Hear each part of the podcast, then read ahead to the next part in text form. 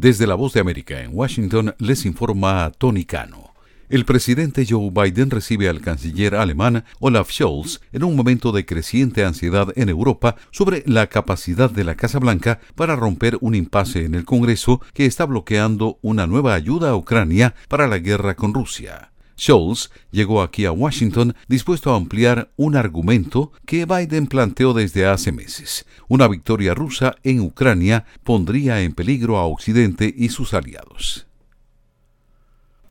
La contienda presidencial republicana pasa a una importante fase de dos semanas, previa a la elección primaria de Carolina del Sur, que podría ser la última oportunidad para que Nikki Haley logre aminorar la marcha de Donald Trump hacia la nominación, destacan expertos disfrutando un mal día para el presidente Joe Biden y después de otra contundente victoria en las asambleas partidarias de Nevada, Trump estará en Pensilvania este viernes, donde hablará ante la Asociación Nacional del Rifle.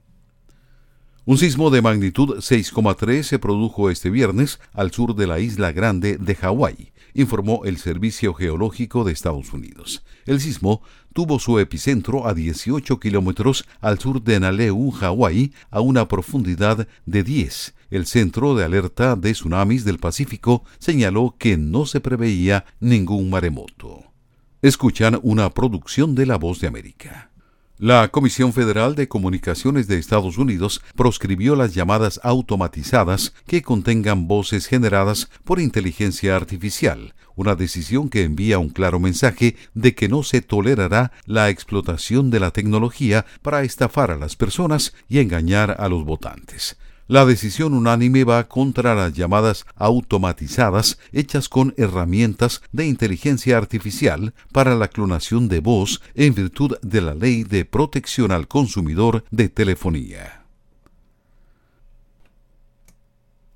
Nuevos artículos han sido retirados tras un peligroso brote de intoxicación alimentaria por listeria, entre ellos algunos bocadillos que podrían formar parte del menú para la fiesta del Super Bowl el domingo la salsa de frijoles de siete capas, las enchiladas de pollo, el aderezo de cilantro y los paquetes de tacos que se venden en tiendas como Costco, Trader Joe's y Albertsons son parte de los crecientes retiros de productos hechos por Rizzo Follis Foods, de Modesto, California, señalaron autoridades federales de salud.